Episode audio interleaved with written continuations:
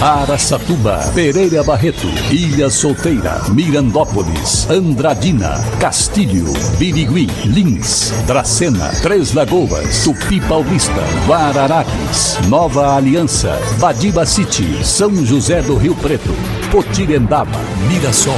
Azevedo Auditoria Soluções Empresariais apresenta SRC Notícia. A informação para mais de 3 milhões e meio de ouvintes. Apresentação Marcelo Rocha. E os candidatos registrados já podem ir às ruas para pedir votos, de forma agora oficial, como candidato. A partir de hoje, neste ano, a campanha eleitoral vai até 1 de outubro. No total, serão 47 dias. Também, a partir de hoje, os candidatos poderão promover comícios, distribuir materiais gráficos, como santinhos, e realizar propaganda em jornais impressos e também na internet. Já o horário eleitoral gratuito do rádio e na TV começa no dia 26 de agosto e vai até 29 de setembro, no primeiro turno. Em caso de segundo turno, aí são novas datas, entre 7 e 28 de outubro. No rádio, o horário será das 7 horas da manhã e também ao meio-dia. E na TV, a uma da tarde e às oito e meia da noite. Em ambos, de segunda a sábado. É a campanha eleitoral que agora entra em sua reta final. SRC Notícia. Notícia. Na última semana foi realizado a integração dos 70 novos alunos para os novos cursos de licenciatura e bacharelado da Univesp, a Universidade Virtual do Estado de São Paulo, no Polo Andradina. Os estudantes foram recepcionados pela coordenadora da Univesp de Andradina, Daniela Lima, que fez um tour para conhecer a estrutura do Polo Univesp. Em Andradina, a universidade virtual funciona por meio de um convênio com a prefeitura, que disponibiliza espaços para salas de informática e coworking e também colaboradores administrativos, que prestam serviço de coordenação e suporte aos alunos.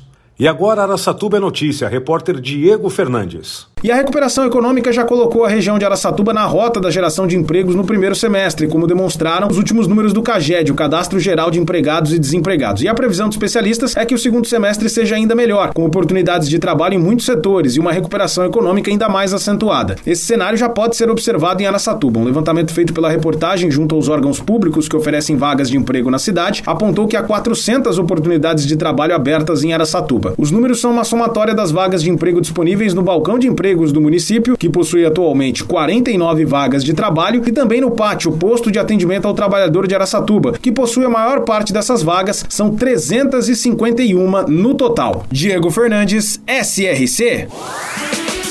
Bilac, na região de Araçatuba, tem hoje uma população estimada em mais de 7 mil habitantes. Suas principais atividades econômicas, a pecuária e a indústria. Bilac, também presente no SRC Notícias.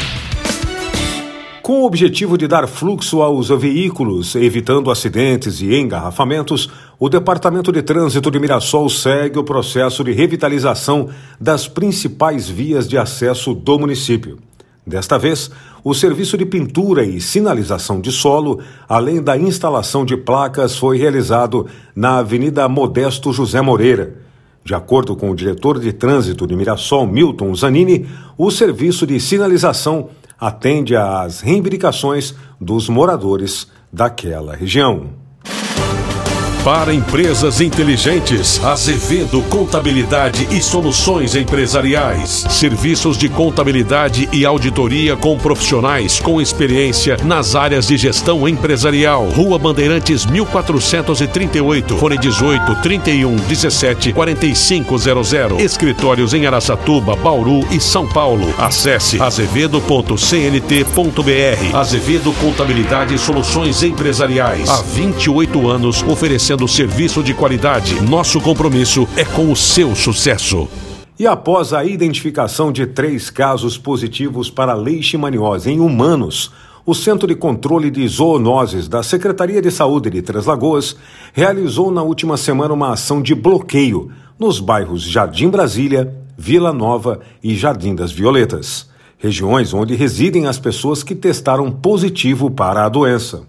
De acordo com o médico veterinário do CCZ, Everton Ottoni, os técnicos visitaram as residências nos bairros para examinar e fazer a triagem com testes rápidos em cães. Ottoni explica que o raio de ação é determinado com base no endereço das pessoas que foram positivadas para a leishmaniose visceral, fazendo uma varredura nos quarteirões que circulam as residências para identificar os animais que são casos positivos. Após detectar a doença, os cães devem fazer o seu tratamento com um veterinário especializado no assunto.